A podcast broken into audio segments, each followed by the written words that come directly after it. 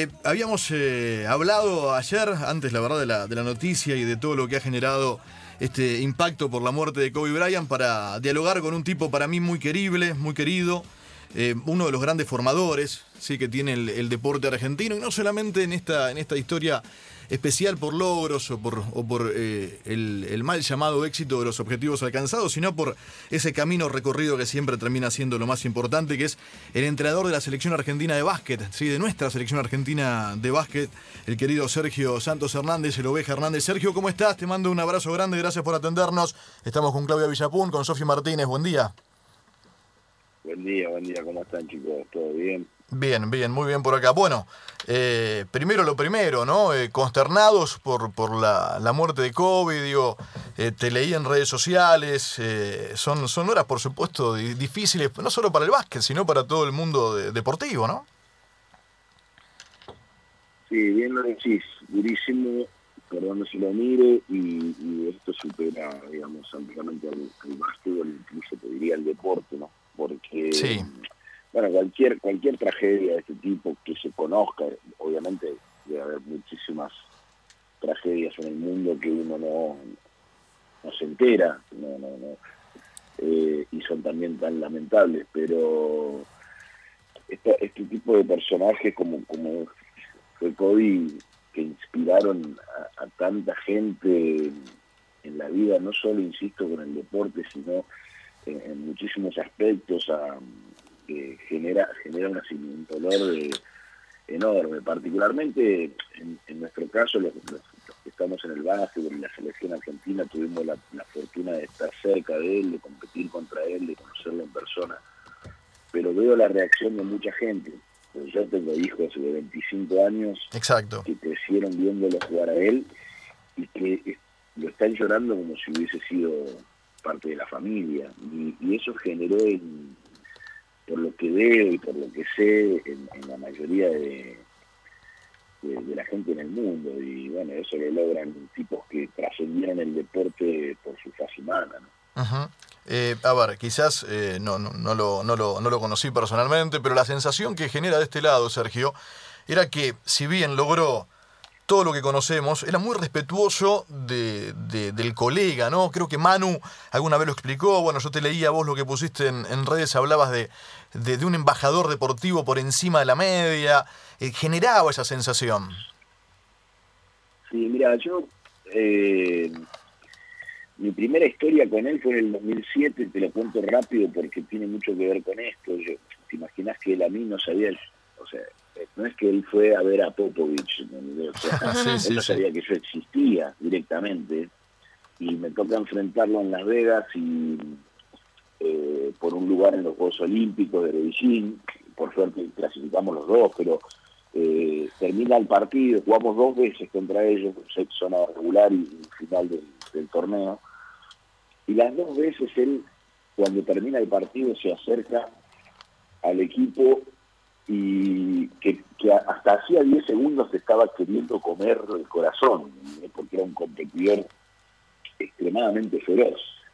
Pero terminado el partido, se acerca y saluda desde el utilero hasta la figura del equipo, que en ese equipo era Luis Escola, eh, que era un colega de él, ya jugaba claro. contra él, pero lo saluda de la misma manera, les dedica al mismo tiempo eh, el mismo cariño, el mismo respeto por el, por el colega, por el competidor, por el rival, y te diría que lo, más todavía que si él jugaba contra iguales a él, ¿no? O sea, en este caso era Argentina, pero podría ser eh, que jugara contra Dinamarca, o sea, a él le daba lo mismo, a él le daba placer y además me parece que él sentía, él sabía lo que él movilizaba en las demás personas, los demás deportistas, y con, por eso puse la palabra embajador, porque para mí él hacía cosas porque él sabía lo que él, lo que él generaba y eso lo comprometía a, a acercarse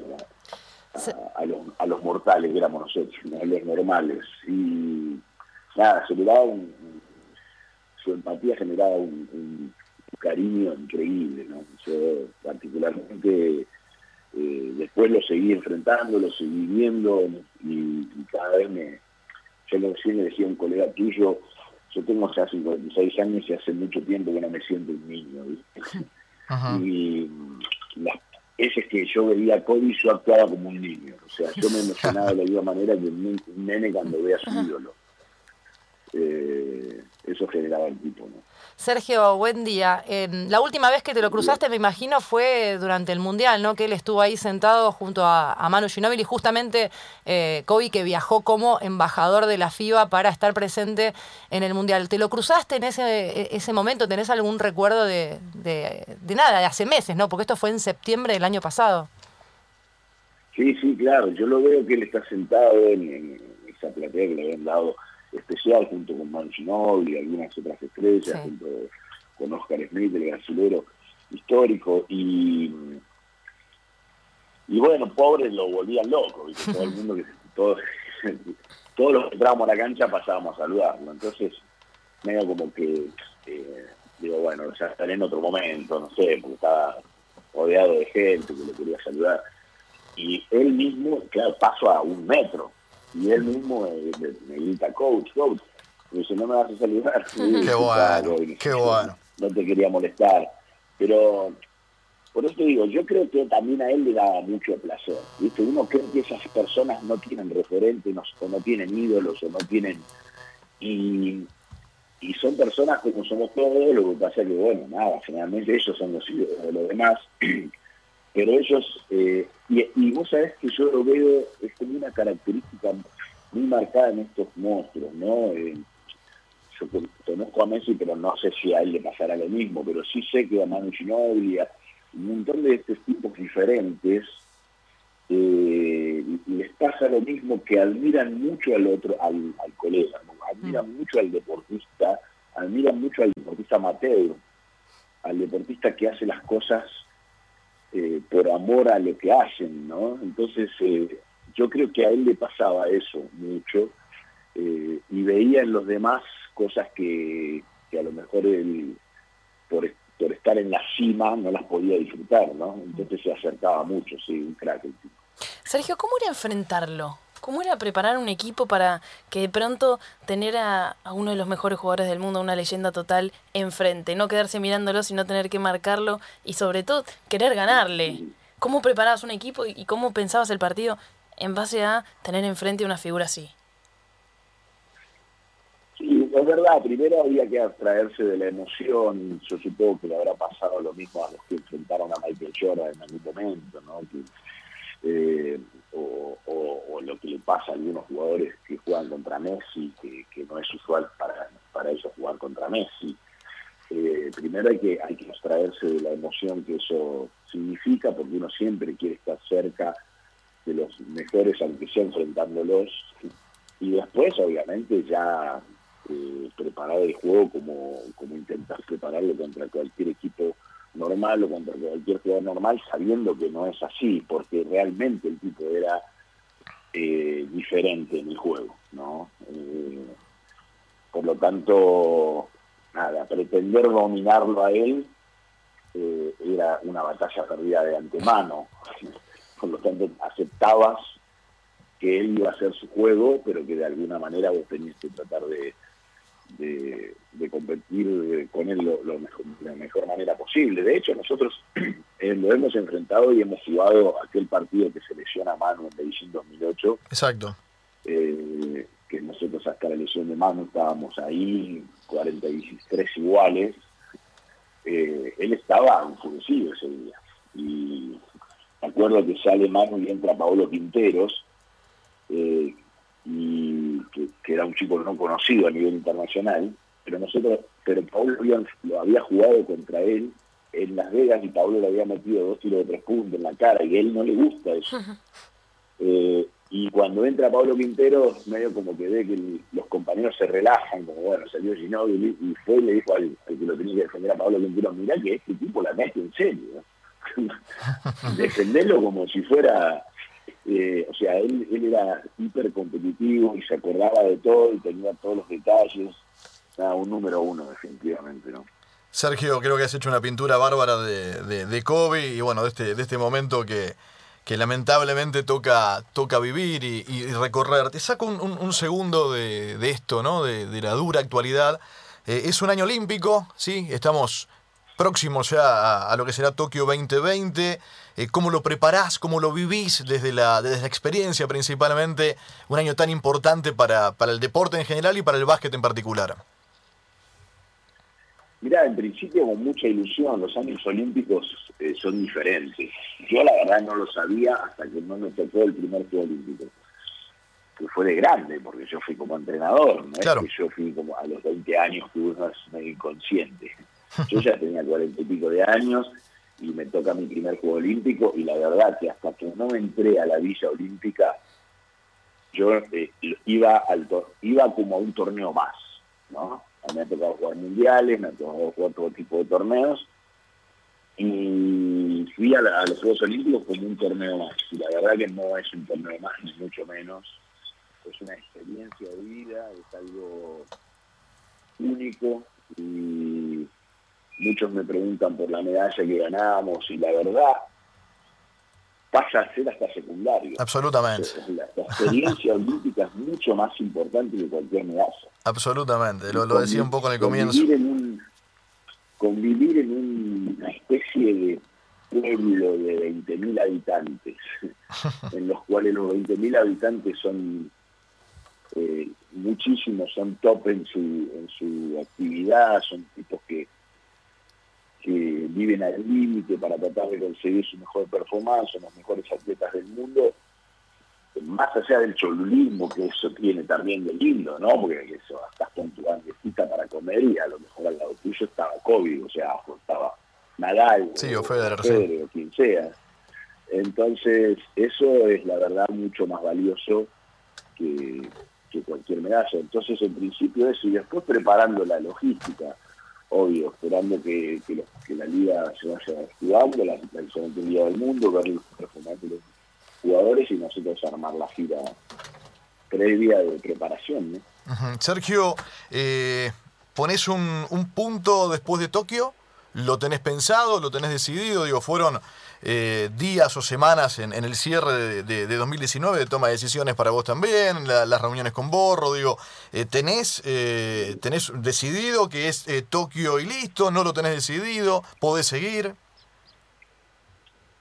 mirá, yo, a ver, yo en su momento me reúno con Borro, obviamente, porque al haber cambio de autoridades, mi contrato estaba hasta Tokio, pero bueno, nada, haber cambio de insisto, podía ser que ellos quisieran otra cosa o que yo, eh, o, que, o que las condiciones que me pusieran no, fueran las que yo estoy acostumbrado a manejar, etcétera, etcétera, pero la reunión fue excelente, salió todo bien, por lo tanto hasta Tokio estoy y, feliz de estar.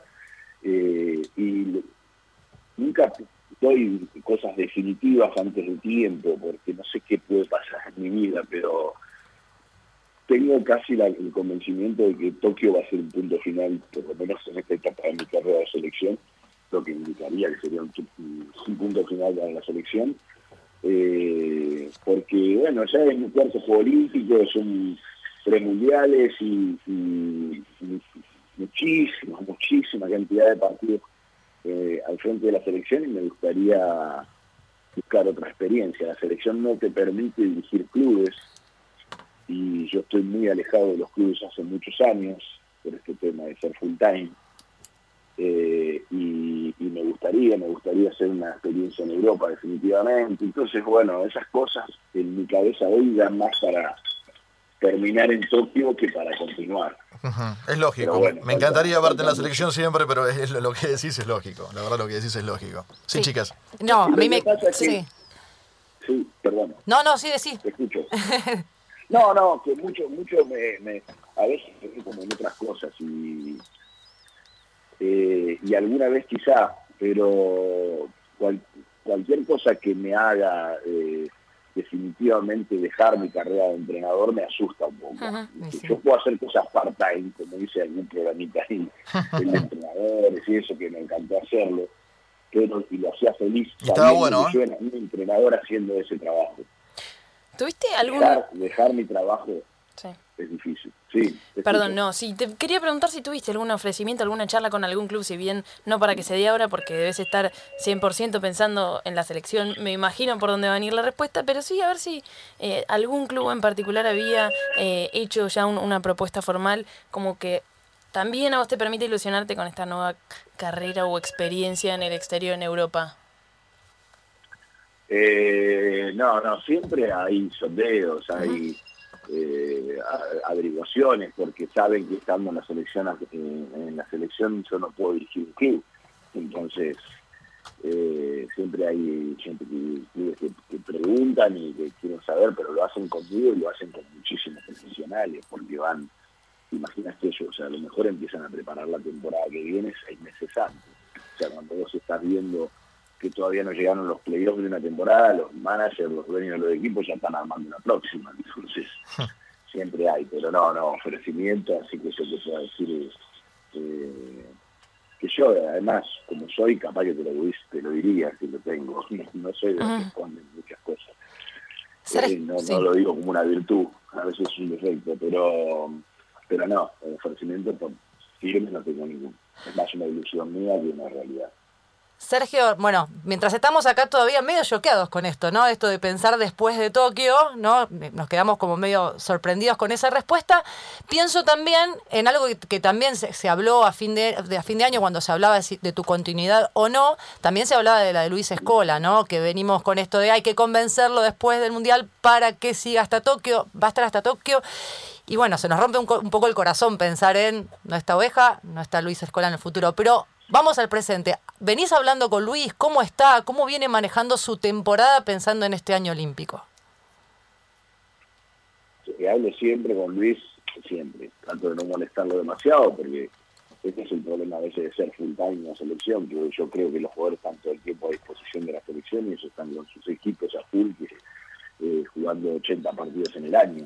Pero él está bien, está feliz, está en, eh, Luis además de, que le encanta jugar al básquet, le encanta seguir acumulando experiencias, no había vivido nunca en Italia, ya debe estar eh, con profesora de italiano, seguro, debe hablar, debe hablar italiano mejor que, que, se te ocurra y, está feliz, está en buena relación con el equipo, con el entrenador, está jugando bien, así que bien, bien, él vos quédate tranquila que vos vas a jubilar de la radio y él va a seguir jugando Oveja, gracias por la charla, eh, gracias por estar y, charlar con nosotros en este, en este primer programa, en el comienzo de la temporada. Lo, teníamos pensado y bueno, después los hechos de público conocimiento precipitaron un poco las cosas, pero un placer hablar con vos siempre, siempre. Lo mismo, un gran abrazo a ustedes y que tengan mucho éxito Gracias, abrazo enorme Sergio. El querido oveja Sergio Santos Hernández, el entrenador de la selección argentina de básquet, hablando de todo, ¿eh? de Kobe Bryant y dejando eh, un título para los que amamos el deporte, que un poco duele, ¿eh? pero que me parece se transforma en una de las, de las frases más importantes de, Oveja en esta charla con nosotros, que tiene casi decidido, en un 99% decidido, que después de Tokio va a dejar de ser el técnico de la selección argentina de básquet.